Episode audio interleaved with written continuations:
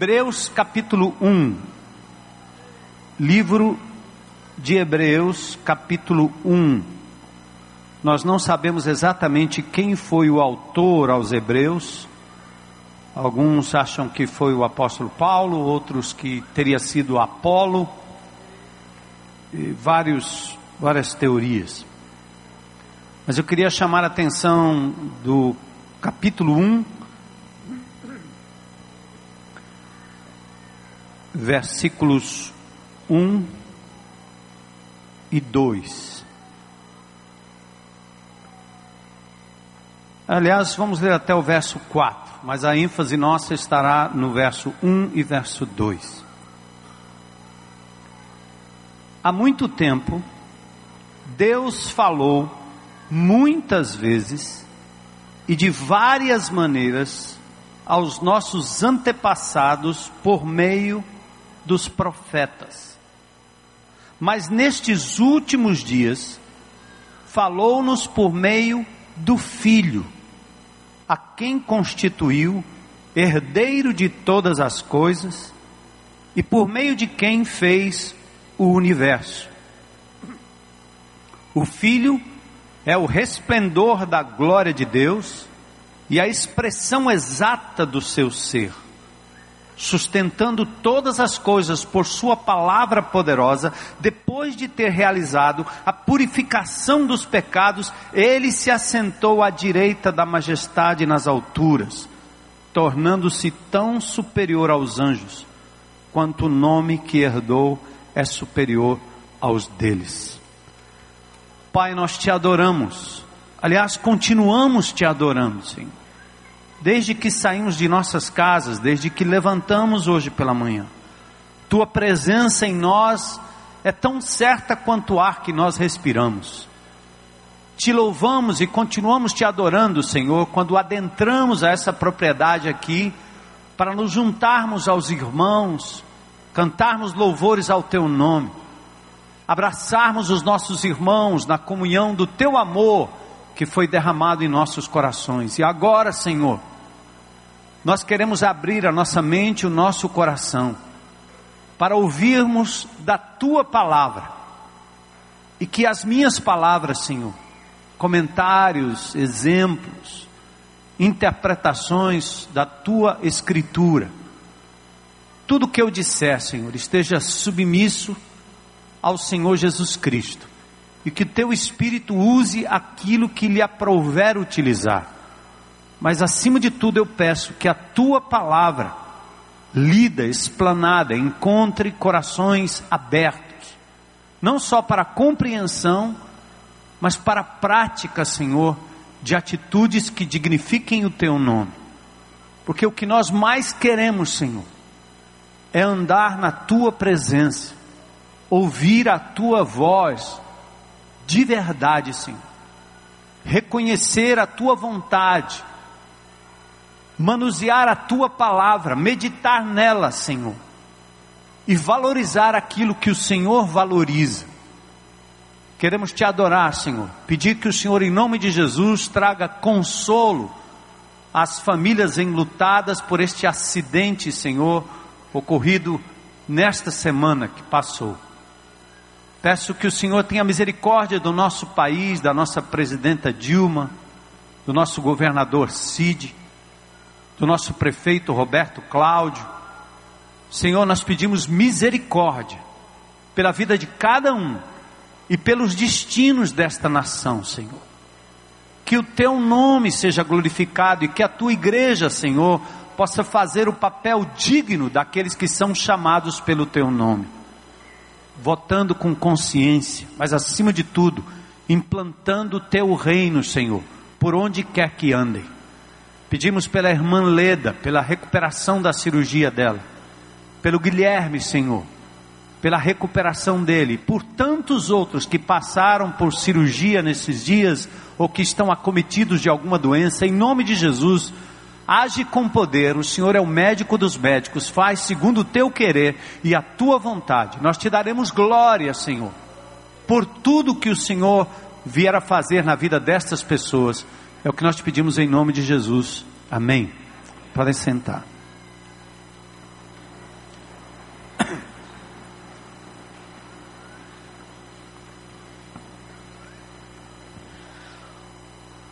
Nós, seres humanos, a raça humana, nós vivemos aqui nesta terra e se considerarmos todo o universo conhecido, e o desconhecido, nós nos encontramos aqui meio que lacrados, como se tivéssemos dentro de uma garrafa. E como seres humanos, nós estamos todo o tempo buscamos buscando uma forma, uma maneira de encontrarmos vida fora deste planeta. Algum tipo de ser, alguma comunicação, alguma inteligência maior, que de uma forma ou de outra possa vir e talvez explicar um pouco sobre a vida, sobre a nossa origem, sobre o nosso destino, a nossa razão de existir. Há mais de três décadas atrás, a NASA, a Agência Espacial Americana, tem enviado sondas como a Voyager para dentro do universo, para fora do nosso planeta. Essas sondas viajam e levam consigo registros da Terra eles colocam ali dados como se fossem mapas do que nós somos, de onde estamos, do que fazemos. E o intuito é que algum ser em algum lugar, se encontrar uma dessas naves ou uma dessas mensagens, quem sabe eles podem achar o caminho até nós. Também as religiões ao longo da existência da raça humana até as religiões mais antigas, sempre procuraram uma forma de expressar a voz dos deuses. Como que através dos ritos, das orações, buscando um contato com o sobrenatural. Assim acontece as seitas modernas fazem isso. Algumas facções espirituais que sempre você tem o cristianismo e ao longo dos anos você tem o catolicismo que depois se torna romano, depois há uma reforma protestante, depois há na época do iluminismo os, o puritanismo, e daí seitas vão saindo, grupos vão surgindo através de homens e mulheres que comunicam a um grupo de pessoas que receberam uma mensagem especial. Como Joseph Smith, por exemplo, da Igreja de Jesus Cristo do Santo dos Últimos Dias, que teria, segundo ele, recebido uma mensagem do anjo Moroni nós temos um político que já passou pelo nosso estado, que é mormon, cujo nome é Moroni. Mas esse Joseph Smith recebe uma revelação desse anjo que teria dado a ele placas de ouro com uma escritura que não tem nada a ver com essa escritura. E através da leitura dessas placas numa língua estranha que nem ele mesmo entendia direito, vem a revelação de um novo caminho, de uma nova forma de ser e de fazer religião. E normalmente estas seitas, que nós chamamos seitas, elas derivam da Bíblia. Quando alguém como Joseph Smith, como Russell Rutherford, como Kardec, e como tantos outros, como Ellen White e tantos outros, recebem num determinado momento, em algum lugar, numa montanha ou numa floresta, num momento de meditação, eles ouvem uma voz do além, e essa voz os instrui a escrever alguma coisa. Maomé também fez a mesma coisa, ao escrever o Alcorão. A maioria tem uma base nas Escrituras sagradas, na Bíblia. Mas agora os homens recebendo uma voz de Deus, uma profecia direta, essas pessoas entendem que devem acrescentar à Bíblia um outro livro, uma outra revelação que agora possa dar um outro encaminhamento. E essas novas revelações então criam o que nós entendemos ser as seitas, recebendo uma suposta comunicação divina e geralmente essa comunicação vem para indivíduos privilegiados, iluminados, e depois esses indivíduos passam o ensino para os demais e os demais vão então estudar o que aquele indivíduo iluminado recebeu dos deuses ou de Deus ou de um anjo. Às vezes essas revelações, essas profecias são transformadas em normas de conduta como a guarda do sábado, por exemplo, no estilo em que alguns guardam, como o caso de você ter que ter muitas mulheres e fazer muitos filhos, a fim de que você na outra vida possa herdar mundos e ganhar galardões e posições importantes. Há também, demo, aliás, é, demandas ritualísticas como o sacrifício humano. Os maias faziam isso, os astecas faziam isso, os sacerdotes recebiam revelações supostamente divinas e essas revelações pediam que vidas humanas fossem sacrificadas para apaziguar a deidade ou Deus que estava revelando práticas que contaminaram inclusive o povo de Israel. Tem registros bíblicos sobre isso.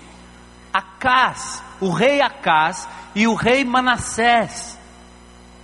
Depois de terem a palavra escrita e revelada, deixada por Moisés, estes reis, tendo o Pentateuco na mão, tendo já algumas revelações dadas através do profeta Samuel, estes homens seguiam outros deuses, outras práticas, recebendo outras revelações, ouvindo outras vozes, e estes reis misturavam a adoração a Jeová, o único Deus, com a adoração a outros deuses, chegando ao ponto de induzir o povo de Israel a sacrificar crianças para apaziguar os deuses.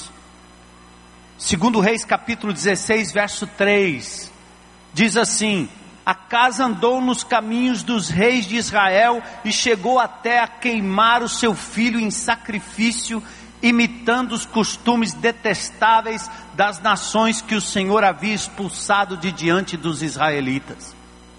Quando Deus no Velho Testamento expulsa aquelas nações pagãs e idólatras, parece um ato impiedoso, mas a grande verdade é que Deus estava punindo aquele povo, que mesmo conhecendo a revelação divina, ouvia vozes que não eram as vozes de Deus e praticavam rituais macabros.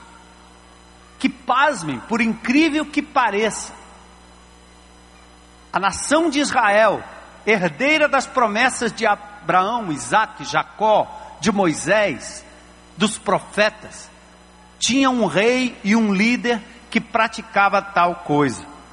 Olha Manassés, segundo Reis 21, 6.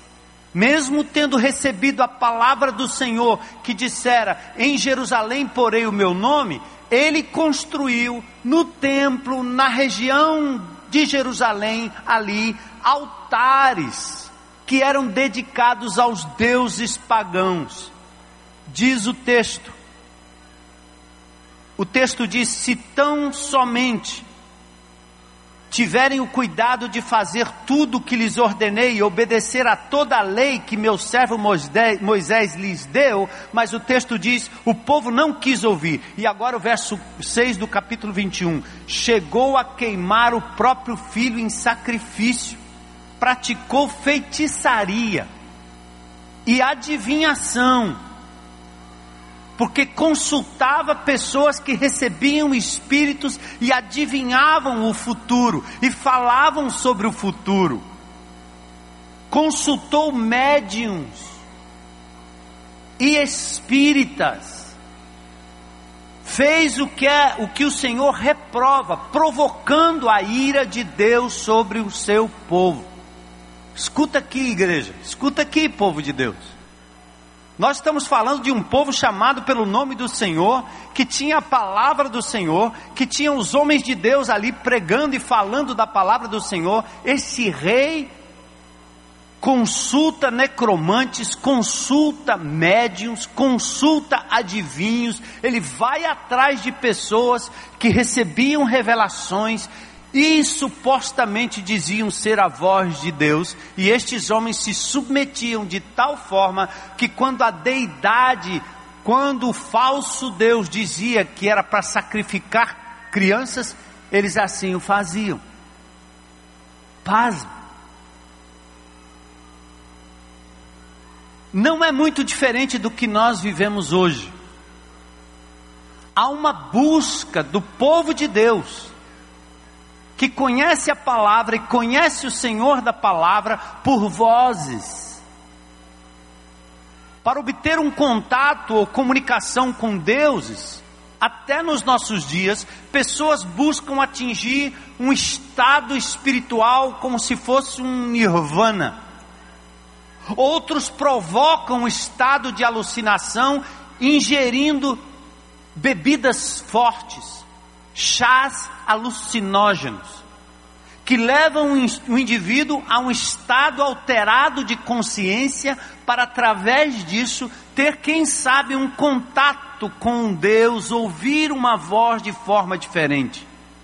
Existe na nossa cidade, no nosso país, uma seita que tem levado pessoas sofisticadas, inteligentes, pessoas cultas, a passarem horas sobre o efeito de um chá que a Anvisa até pouco tempo considerava uma droga e agora não considera mais, porque lá nos Estados Unidos eles conseguiram fazer com que esse chá pudesse ser, essa erva pudesse ser provada como apenas uma forma de cultuar os deuses ou de alcançar um estágio de espiritualidade.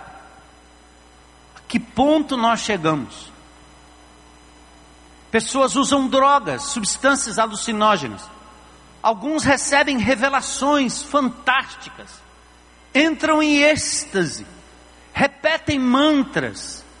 Aos que recebem espíritos e entidades, e quando eu digo isso, com todo respeito a quem é espírito, a quem é, é, permite a incorporação de espíritos, seja no terreiro, seja onde for, falo isso com muito respeito, mas o respeito também nos dá o direito de discordância. Qualquer forma, quando você hoje discute qualquer coisa contra a religião afro-brasileira, que fez agora suas incursões nas praias para dedicar suas oferendas a Iemanjá, já dizem rapidinho que é discriminação, passivo talvez de um processo. Mas não creio ser discriminação. Parece uma ditadura que obriga quem é contra ao silêncio. Isso não é justo. Se você não concorda com o Cristo e com a Bíblia, você tem o direito de discordar e até pregar contra, até falar contra. Os islâmicos mais radicais estão matando crentes e católicos que acreditam na Bíblia e em Jesus. Alguns estão sendo hoje crucificados vivos porque pregam a fé evangélica ou a fé católica no sentido cristão. Então, me perdoem, não se trata de desrespeito a quem crê diferente. Trata-se de uma palavra que elucida e mostra como as coisas acontecem e que, de acordo com a visão cristã, cristológica e bíblica, nós temos na palavra de Deus a autoridade para dizer que discordamos. e que entendemos que estes fenômenos de incorporação não são espíritos familiares, mas a Bíblia os chama de anjos caídos ou demônios. Isto não é ofensa, é apenas uma designação de alguém que tem um ponto de vista diferente. E eu, quando falo disso, eu tenho que recordar sempre aos meus amigos, e eu, eu tenho muitos amigos que são espíritas. Esses dias eu estive numa viagem para o Rio Grande do Sul, passamos quase uma fase toda do voo que fez escala em Salvador, falando com uma pessoa, uma professora universitária espírita. E foi um tempo muito precioso. Deus trouxe aquela mulher ali do nosso lado e através da minha identidade com ela, porque meus pais eram espíritas, eu frequentei centros espíritas, eu vi manifestações espíritas, eu vi incorporação, eu vivia no meio de médios quando garoto, andando e vendo aqueles homens que eram médios, incorporando nas sessões, enquanto um líder ali dava passe nas pessoas. Eu vi sessões onde vozes eram ouvidas, onde direcionamentos eram dados, coisas eram psicografadas. Nada estranho. Então, religiosamente falando, as pessoas têm hoje se colocado à disposição dessas manifestações para tentar ouvir a voz de Deus.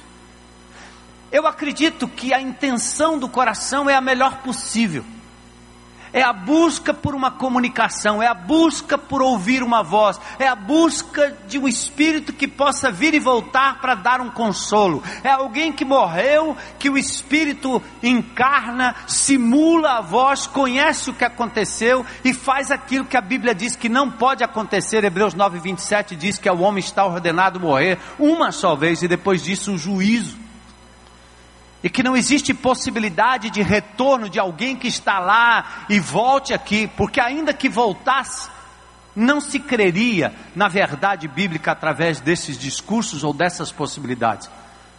Mas já naquela época, vocês leram aqui comigo, Manassés consultava aqueles que incorporavam espíritos familiares aqueles que adivinhavam o futuro, porque as pessoas tinham interesse em saber se ganharia a guerra ou não, se seriam invadidos ou não, se teriam prejuízo ou não. Ora, você morava numa cidade qualquer, poderia ser invadido a qualquer momento por um exército e ter a sua cidade completamente queimada, dizimada. Essa era a lei.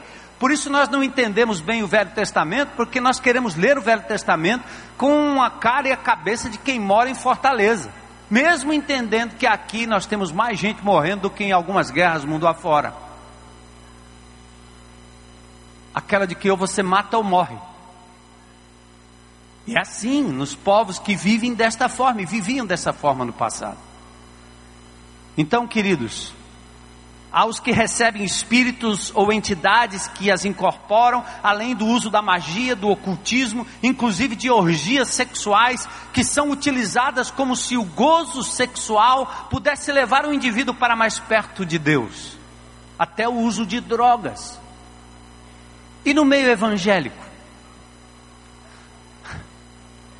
No meio evangélico multiplicam-se os radares calibrados como um celular buscando um sinal de Wi-Fi, né?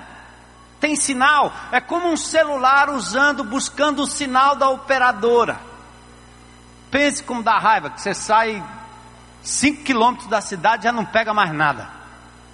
E você fica, tem gente que vai para o morro, vai para um lugar, vai para cima de uma antena, corre para baixo de um cajueiro, vai para cima e para baixo, buscando um sinal. Os crentes hoje, num certo sentido, andam nessa mesma busca.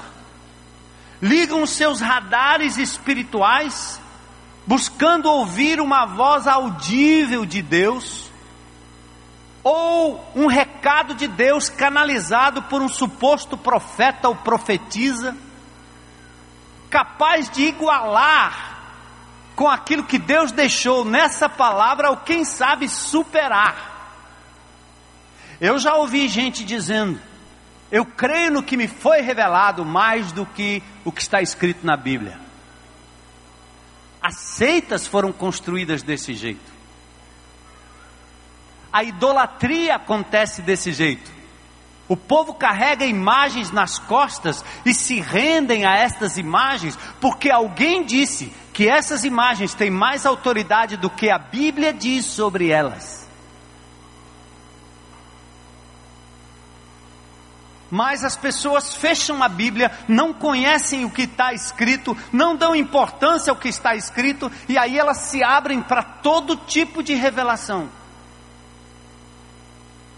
Eu quero ler uma declaração de John Piper. Ele diz assim: algo está incrivelmente errado quando as palavras que ouvimos fora da Bíblia são mais poderosas e mais influentes na nossa vida do que a palavra inspirada por Deus. Tem algo errado. E eu concordo. Alerta número um não há como limitar o poder ou o escopo da atuação de Deus em nossos dias. A primeira acusação que me fazem quando eu falo desta forma, afirmando o que a Bíblia diz, é assim: ele está limitando o poder de Deus. Não, não. Deus age como Ele quer, onde Ele quer, com quem Ele quiser. Aliás, eu conheço a palavra em Isaías 43, 13 que diz: Agindo eu, quem impedirá? Deus é soberano. Aliás, em Lucas 1, 27, a Bíblia diz: Nada há que seja impossível para Deus. Nada é impossível para Deus. Amém, igreja? Deus pode tudo. Mas ninguém teria em sã consciência, em sanidade de mente, achar que Deus, podendo tudo, ele poderia pecar. Porque se Deus pode tudo, e pecado é algo que se possa fazer, então logo Deus também pode pecar. Isso é um silogismo. Isso é uma tentativa de, de confundir a sua mente e fazê-la concluir, concluir algo que não é correto. Sabe por quê? Deus pode tudo, mas Ele não fará nada que seja contra a sua própria natureza. Ele é santo. Nós não temos o direito de usar esse argumento para fazer com que aquilo que acontece na nossa vida espiritual tenha o carimbo de Deus contra a Sua palavra. É absurdo. Deus pode tudo, mas Ele não pode pecar, porque seria contra a sua própria natureza. Viu aí? Deus é soberano, mas Ele não é incoerente. Ele age segundo os seus princípios. Quando Ele dá uma regra, Ele tem o poder até para abrir uma exceção à regra, mas jamais faria daquela exceção uma regra. Eu vou exemplificar, eu estava pensando nisso. Por conta dos meus tios e minha exposição a carro desde pequeno, eu dirigi a primeira vez com 11 anos de idade. Certo? Não, errado. Eu era um menino. 11 anos de idade, meu tio me deu um carro e disse: Vai. Ele me deu a chave. E eu saí com aquele carro, matei um gato na primeira esquina e fui embora. E voltei mais tarde. Botei o carro no lugar, estacionei. Meu tio disse: Eu sabia que você sabia dirigir. Porque quando eu tinha mais ou menos seis para sete anos de idade, o meu avô, que era grandão, ele tinha uma capa preta e ele me levava para o centro da cidade, lá do bairro pobre, e ele tinha uma bengala seis, sete anos de idade, ele entrou na padaria para comprar um negócio. Quando ele virou as costas, eu não estava mais. E ele me procurou para todo canto. Sabe onde é que eu estava? No volante do ônibus. Já tinha entrado pela porta da frente, fechado a porta do ônibus e estava no volante. Claro que eu não ia sair. Mas olha a cabeça. Meu vô, quando foi alertado pelas pessoas que tinha um menino dentro do ônibus, pegando naquele volante enorme, quando eu desci, ele deu com a bengala na cabeça que o galo ainda está aqui hoje. Mas por que, que eu estou contando isso? Eu tinha mais ou menos 14 anos de idade, quando aconteceu um incidente com um vizinho meu, na madrugada. E ele precisava ser socorrido imediatamente. Não tinha quem, naquela época era, não era só, não, não só era raro ter carro, mas era raro quem dirigisse carro naquele bairro simples, onde as pessoas andavam de bicicleta e de ônibus. Naquele sufoco, no desespero, a minha mãe foi acordada e a vizinha que me conhecia pelas traquinagens disse: Será que o Armando pode levar meu marido no hospital? A minha mãe não sabia se me batia ou se dizia assim. Ela disse: Ele, ele, ele leva. E eu saí, fui até Santana, levando aquele homem no carro, de noite. Certo? Não. Mas naquele momento foi uma exceção que jamais deve se tornar regra, nem para a minha vida, nem para a vida de ninguém. Você tira carteira aos 18 anos de idade. É uma exceção absoluta. Se Deus, na Sua palavra, diz que você não pode consultar mortos, mas de repente tem uma instância lá na Bíblia em que o indivíduo está no Monte da Transfiguração e ele vê Moisés e Elias. Aliás, os dois cujos corpos não foram enterrados, porque o Senhor levou tanto um quanto o outro, e Deus permitiu aquela visão naquela hora, Ele é Deus, esta é a exceção, mas qualquer que consulta mortos é abominável diante de Deus, e Ele pune e proíbe, porque Ele é Deus. Percebe? Então eu quero dizer o seguinte: que Deus é soberano, mas Ele não é incoerente. Ele age segundo princípios que Ele estabeleceu na sua vida. Não os quebre. Quando Ele dá uma regra, Ele tem poder para abrir exceção. O segundo alerta.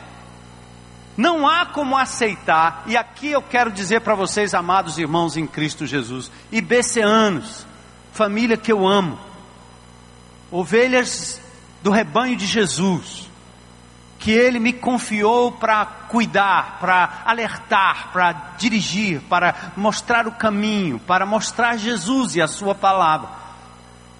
Faço com isso como faria um filho, uma filha minha, um neto meu, no momento que se aproxime de um fogo, ou de algo terrível, de um choque muito grande, ou de um abismo.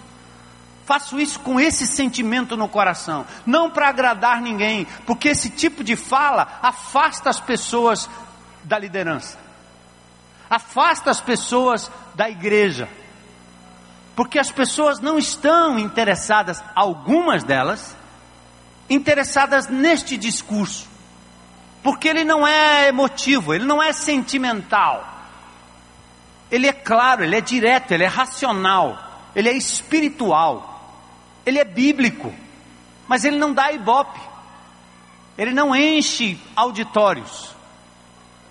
Então eu falo isso com um sentimento no meu coração. Não aceite, sem questionar, qualquer experiência de qualquer ser humano que lhe diga que Deus está falando a ele para você. Não aceite sem questionamento. É loucura. Eu fico impressionado como as pessoas dizem assim: Bom, pastor, o que, que o senhor acha? É, Deus me falou para eu fazer isso. O que, que o senhor acha? O que, que eu acho? Você nem pode perguntar minha opinião. Eu sou lá maluco para ir contra Deus. Você já veio com a resposta dada. Eu não tenho nada que lhe dizer. Você está dizendo que foi Deus que lhe disse, cara? Se você disser que Deus me disse para eu fazer alguma coisa, pode acreditar, com toda a racionalidade ou com toda a espiritualidade que eu compreendo na minha Bíblia, eu vou questionar.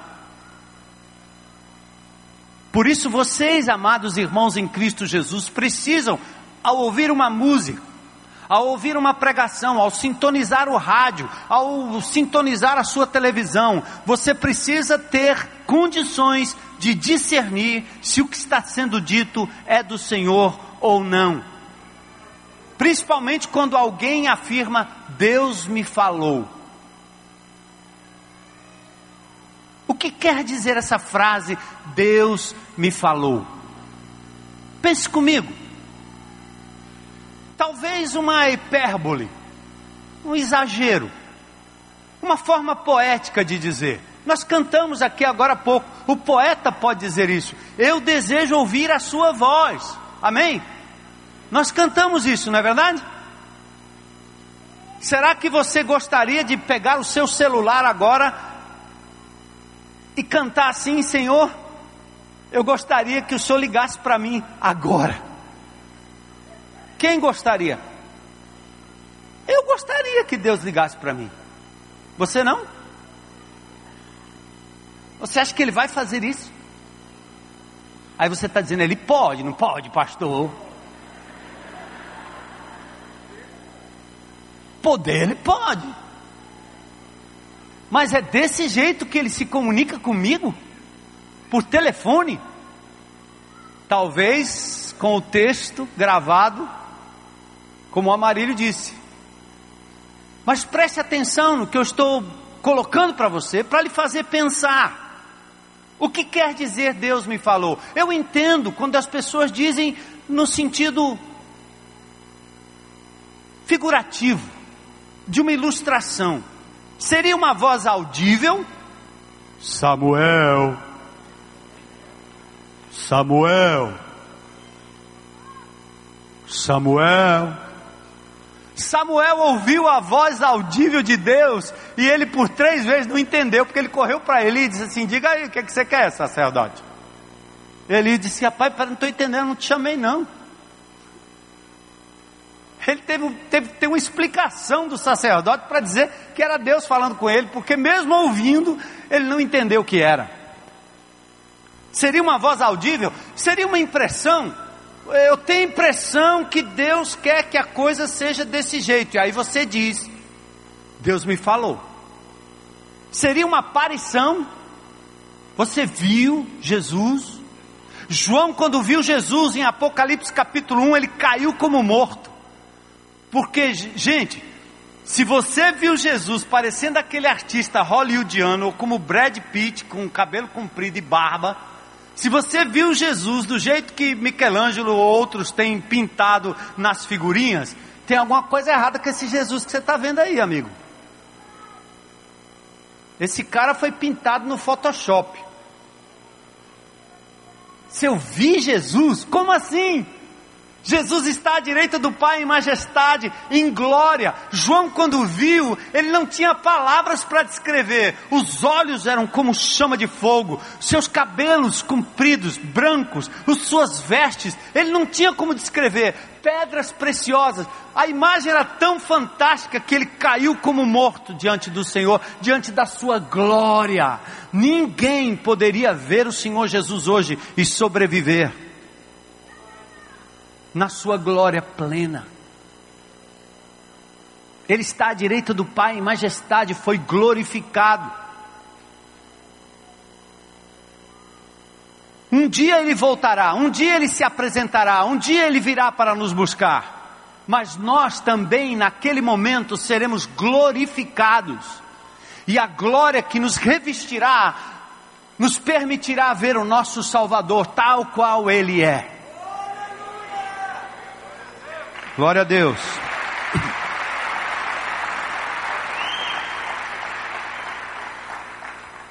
Seria uma convicção interior? Seria a minha consciência alimentada pela palavra? Uma inclinação da minha vontade ao lembrar da vontade de Deus? Um impulso incontrolável? Uma coisa que eu quero, que eu quero, que eu quero, que eu quero e vou dizer que Deus está querendo isso de mim? Por isso, amado, quando alguém me diz, ou diz, aliás, Deus me falou, como fez com Adão, Noé, Abraão, Moisés, Davi, Elias, Pedro, João e Paulo, temos que questionar, sim. Aliás, foi o próprio Deus que mandou a gente questionar. 1 João 4, 1 diz assim: Amados, não creiam em qualquer espírito, mas examinem os espíritos para ver se eles procedem de Deus, porque muitos falsos profetas têm saído pelo mundo naquela época, quando a Bíblia ainda não estava completa. A igreja tinha os profetas que interpretavam o Velho Testamento, demonstrando que Cristo era o Messias do Velho Testamento, traziam novas revelações para a vida da igreja, naquela época em que a palavra ainda não estava plena, completa, como nós temos hoje. E João diz: prova, discerne. Olha o que Paulo disse quando ele enfrentou os que queriam perturbar a fé dos Gálatas. Ele escreveu assim, Gálatas 1, 6 a 12. Vamos comigo, igreja. Acompanha aí. Admiro de que vocês estejam abandonando tão rapidamente aquele que os chamou pela graça de Cristo para seguirem outro, o quê?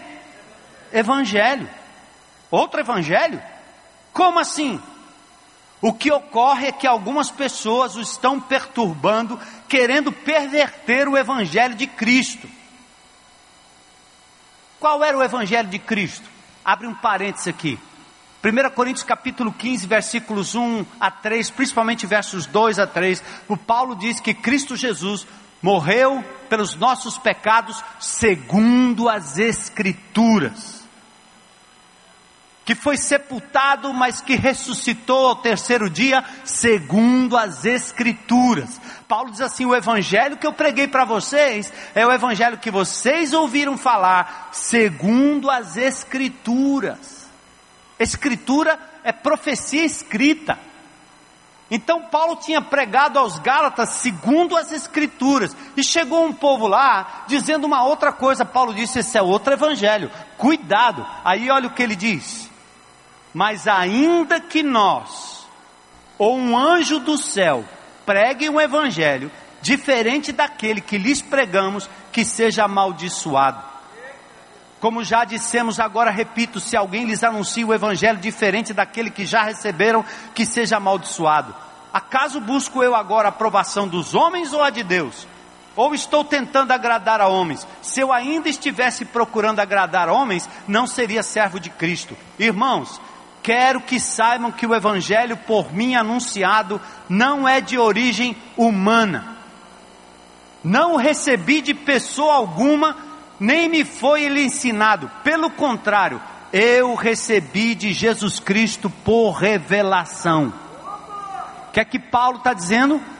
Eu, Paulo, apóstolo, recebi uma revelação direto de Jesus e escrevi com o meu próprio punho, ou pelas mãos do amanuense Tércio, e segundo as Escrituras, eu registrei, segundo a inspiração do Espírito Santo de Deus.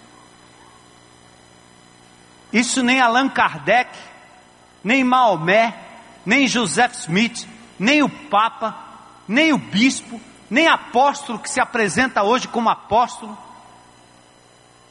pode dizer o que Paulo disse, que recebeu uma revelação de Deus, porque revelação, no sentido bíblico da palavra, quer dizer algo que o Senhor revela para ser então apresentado como escritura e como palavra que ficará para sempre.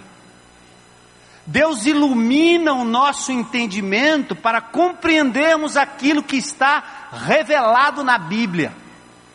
Mas Deus não dá nova revelação a ninguém. Porque senão nós teríamos que acrescentar na Bíblia. Esse é o perigo. As pessoas estão seguindo homens e mulheres que recebem revelação, porque as pessoas estão deixando a palavra de lado para seguir agora as fábulas que enganam, que enrolam. As pessoas querem saber o futuro, se encantam com pessoas que disseram tudo sobre a vida delas. Entrem numa sessão espírita e o demônio se manifestará, o espírito se manifestará e ele vai contar a tua história todinha. Uma vez nós estávamos num trabalho, uma pessoa possessa, E ao trabalharmos ali, expulsando aquele demônio em nome de Jesus, falando do nome, lutando contra aquela pessoa, uma pessoa incauta apareceu ali na sala naquele momento e o diabo começou a revelar o que aquele indivíduo estava fazendo. O demônio que nós estávamos lidando com ele, disse: tira esse cara da sala aqui, porque ele é isso, é isso, é isso e é aquilo. E era exatamente o que o cara era.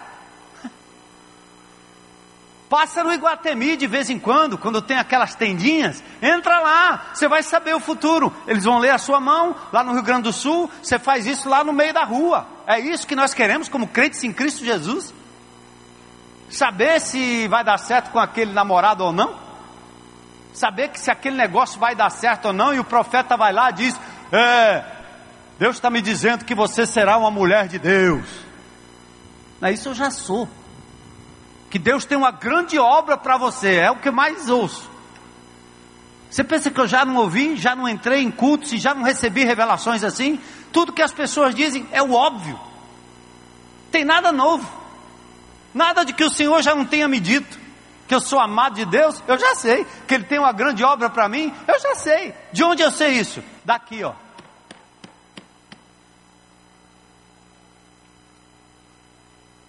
Então veja lá, eu não estou descartando nenhuma manifestação sobrenatural que possa indicar uma ação divina sobre a vida de alguém. Todos os que somos filhos de Deus somos guiados pelo Espírito de Deus, e isso vem de convicções recebidas na mente, sintonizada com a palavra de Deus. Eu estava dizendo, acho que eu disse isso a semana passada para vocês. A minha índole de questionamento, e às vezes uma índole quase revolucionária, me fez ter raiva da nossa presidente mas o Espírito de Deus me incomodou. Como é que foi? Uma revelação? Ele falou comigo? Não, ele me trouxe à mente, me incomodou com a palavra de Deus que diz que toda autoridade é constituída por ele e que eu devo respeito à autoridade constituída. E eu tive que ceder e confessar meu pecado, mudar e passei a orar pela nossa presidente. Não concordo, não é por aí, não faz meu gênero mas é a autoridade que Deus constituiu sobre a minha vida, sobre a nossa vida. Que o Senhor mude, que o Senhor faça, que o Senhor faça, confirme, faça o que Ele quiser, mas eu tenho que me submeter à autoridade constituída. Jesus se submeteu, Paulo se submeteu, amém? Podem aplaudir o Senhor. Claro que eu poderia dizer, Deus me disse. O que é que você ia entender? Que Deus falou com a voz aqui, Armando, para de criticar presidente. O que que ele fez? Ele usou a palavra armazenada no meu coração para não pecar contra ele. Eu busco a palavra diariamente não para achar respostas para minhas dúvidas ou direção para minha vida. Eu leio a palavra de Deus para conhecer o meu Deus. E à medida que eu o conheço a cada dia, nas circunstâncias da vida, eu vou entender que Deus quis que eu agisse assim naquela hora, entende? Pense um, você tem uma filha de, de, de 10 anos de idade. E alguém na escola diz assim: Ei, eu quero namorar com você, mas eu queria ir dormir na sua casa hoje, com você. Aquela criança podia dizer: sim, tudo bem, legal. Ou ela poderia dizer: você ficou louco. Meu pai e minha mãe jamais permitiriam isso, e eu fui ensinada que isso é só para quando eu estiver no casamento. Então, aquela criança, aquela jovenzinha, impregnada de princípios de educação, dado pelos seus pais, naquela hora do convite, naquela hora da insinuação, ela responderá com a voz do pai, no sentido, meu pai falou comigo. Não naquela hora, mas falou na medida que ela conheceu mais do seu pai, andou com o seu pai e aprendeu os princípios que os seus pais deixaram. Entendem? Bom, não estou descartando nenhuma manifestação sobrenatural. Se Deus quiser abrir uma exceção, Ele vai abrir. Se ele quiser que eu fale numa língua estranha que eu nunca falei, se eu estiver no meio dos índios e eu não sei como falar e eles vão me matar, Deus pode me dar na hora uma, uma, um dom que eu vou falar a língua dos, dos, dos índios que eu nunca conheci. Se Deus quiser mandar um trovão para me avisar de alguma coisa, Ele manda, Ele é Deus, é assim que Ele age, Ele age, Ele tem o direito de fazer, o poder para fazer. Mas essa não é a forma que Deus escolheu de se comunicar com a gente. Todos que somos filhos de Deus somos guiados pelo Espírito de Deus, e isso vem de convicções recebidas na mente, sintonizada com a palavra de Deus. Mas sem critérios, presta atenção, não só vamos nos abrir para o que não é de Deus, como vamos relegar a segundo plano a sublime, eterna e infalível palavra de Deus. Há muito tempo, Deus falou muitas vezes de várias maneiras aos nossos antepassados por meio dos profetas. Mas nesses últimos dias, falou-nos por meio do Filho, a quem constituiu o herdeiro de todas as coisas e por meio de quem fez o universo. Abram comigo. Em 2 Pedro, nós vamos ler dois textos, nós vamos encerrar. Segunda Epístola de Pedro.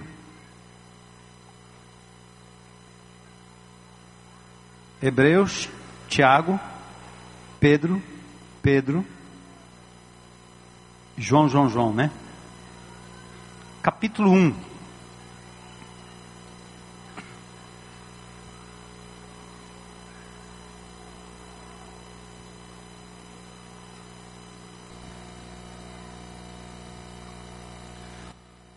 Capítulo 1. Olha o que Pedro escreve, escreve aqui.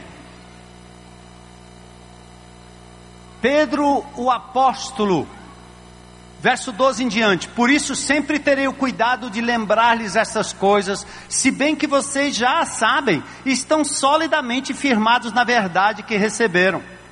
Considere importante, enquanto estiver no tabernáculo desse corpo, despertar a memória de vocês porque sei que em breve deixarei esse tabernáculo, como nosso Senhor Jesus já me revelou. Eu me empenharei para que também depois da minha partida vocês sejam sempre capazes de lembrar dessas coisas. Pedro não tinha problema em repetir para que o povo pudesse ouvir de novo. De fato, não seguimos fábulas engenhosamente inventadas quando lhes falamos a respeito do poder e da vinda de nosso Senhor Jesus Cristo. Ao contrário, nós fomos testemunhas oculares da Sua majestade. Ele recebeu honra e glória da parte de Deus, Pai, quando da suprema glória lhe foi dirigida a voz que disse: Este é meu filho, de quem me agrado. Verso 18: Nós mesmos ouvimos essa voz vinda dos céus quando estávamos com ele no Monte Santo. Olha o verso 19: Assim, temos ainda mais firme a palavra dos profetas, e vocês farão bem se a ela prestarem atenção, como a uma candeia que brilha em lugar escuro, até que o dia clareie e a estrela da alva nasça no coração de vocês. Bom, pelo que eu acabei de ler, você diria assim: ele está dizendo para a gente prestar atenção nas palavras dos profetas. Então, olha o que vem depois. Antes de mais nada, verso 20, está aí no texto? Saibam que nenhuma profecia, que profecia, gente? Da Profecia que se escreve, que se registra, inspirada por Deus. Antes de mais nada, saibam que nenhuma profecia da Escritura provém de quê? De interpretação pessoal. Mas olha o que ele diz agora, coisa linda. Pois jamais a profecia teve origem na vontade humana, mas homens falaram da parte de Deus, impelidos pelo Espírito Santo. Sabe o que quer dizer isso? Tudo que vocês leem nesta palavra é produto da ação do Espírito Santo em homens que falaram e escreveram a vontade de Deus, a voz de Deus e a palavra de Deus. Amém? 2 Timóteo 3, 16 e 17, a gente encerra. Segunda epístola de Paulo a Timóteo. E na semana que vem nós vamos ver bem miudinho como o Senhor falou no Velho Testamento, como ele falou no Novo Testamento e quais são os critérios que nós podemos utilizar para discernir o que é de Deus e o que não é de Deus. Segunda carta de Paulo a Timóteo, capítulo 3,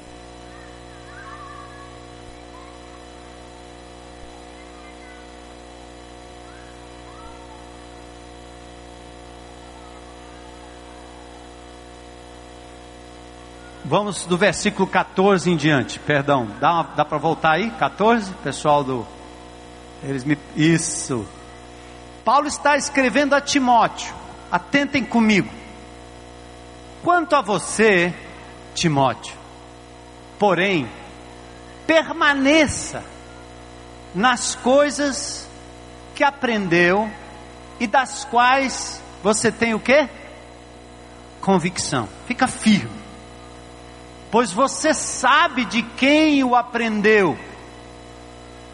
Ah, teria sido uma profecia, uma profetisa, uma reunião na casa dos irmãos, uma velhinha num lugar distante profetizando, um grupo de irmãos que agora se reúnem para ouvir adivinhações sobre a vida de Timóteo? Será que esta verdade que fez de Timóteo o grande homem de Deus? Olha o que o texto seguinte diz: você sabe de quem aprendeu. Porque desde criança você conhece o que? O que, igreja? Vamos falar mais altos isso? As sagradas letras. Não é voz. Não é profecia. Vocês vão ver na semana que vem que os profetas estavam lá. Tem pelo menos uns 12 profetas do Novo Testamento consolando, inspirando, falando a palavra de Deus. Mas Timóteo tinha que estar firmado numa palavra, as sagradas letras. E essas sagradas letras são capazes de fazer o quê? De torná-lo o quê? Sábio para a salvação mediante a fé em Cristo Jesus. E olha o verso 16. Que texto, que maravilha. Toda profecia, todo profeta, toda visão, toda voz, toda pregação, toda toda escritura é o que? Inspirada por Deus. Presta atenção, amados. Biblicamente falando, quem recebe revelação é profeta que escreve a Escritura, apóstolo que escreve a Escritura. A gente usa o termo inspirado, a gente diz assim: ah, eh, hoje à noite o, o centroavante lá do meu time estava inspirado. A palavra inspirado na Bíblia é o sopro divino, é o sopro para produzir essa palavra que está nas suas mãos. Então toda a escritura é inspirada por Deus, teopnustos, é soprada por Deus, é um sopro divino na vida do autor, do profeta da escritura. Toda a escritura é inspirada por Deus e ela é útil para quê? Para que que ela serve, gente? Ela é útil para quê? Vamos comigo? Para o ensino, para a repreensão, para a correção e para a instrução na justiça. Sabe o que é isso? Eu aprendi isso desde a minha conversão. E é o que nós queremos ensinar os crentes desta igreja, a ouvir a voz do bom pastor, não numa tenda, não numa reuniãozinha secreta no monte ou no vale, porque o meu Deus está em todo lugar e Sua palavra está acessível ao nosso coração. Eu gostaria de ver esse rebanho ouvindo a palavra de Deus. A palavra de Deus ela é útil para nos ensinar, porque nós andarmos para lá, agora nos convertemos e estamos andando na direção de Deus. Então a escritura é apta para me ensinar a andar nos caminhos de Deus, certo? Só que de repente, eu começo a fazer umas coisas que não está muito bem com a palavra de Deus. Então a escritura também é útil para me repreender. E depois, se eu vou mudando a rota, ela é útil para me corrigir. E é útil para me instruir em todo o caminho da justiça. Veja lá, gente. Olha que coisa maravilhosa. Toda a escritura é inspirada por Deus, útil para o ensino, para a repreensão, para a correção, para a instrução na justiça. E o que mais? Para que o homem de Deus, a mulher de Deus, seja o que? Apto e plenamente preparado para quê? Do que mais eu preciso, gente? Se não conhecer essa palavra, amar essa palavra, andar nessa palavra, ler essa palavra, meditar essa palavra, e não precisar correr atrás de vozes estranhas, quando eu ainda nem ouvi direito o que Deus me disse aqui nesta palavra. Amém, igreja? Na próxima semana nós vamos ouvir mais sobre isso. Você vai entender como é que os profetas agiam naquela época e como até os dias de hoje você pode estar preparado pelo Espírito de Deus para discernir aquilo que está sendo dito por quem quer que seja. Porque nós não estamos aqui para proibir ninguém de fazer o que faz, de ouvir o que ouve, nada disso. Mas estamos aqui para instruir e tornar o povo de Deus um povo mais maduro e mais parecido com o Senhor Jesus Cristo. Conhecedor da palavra, amante da palavra, para a glória de Deus.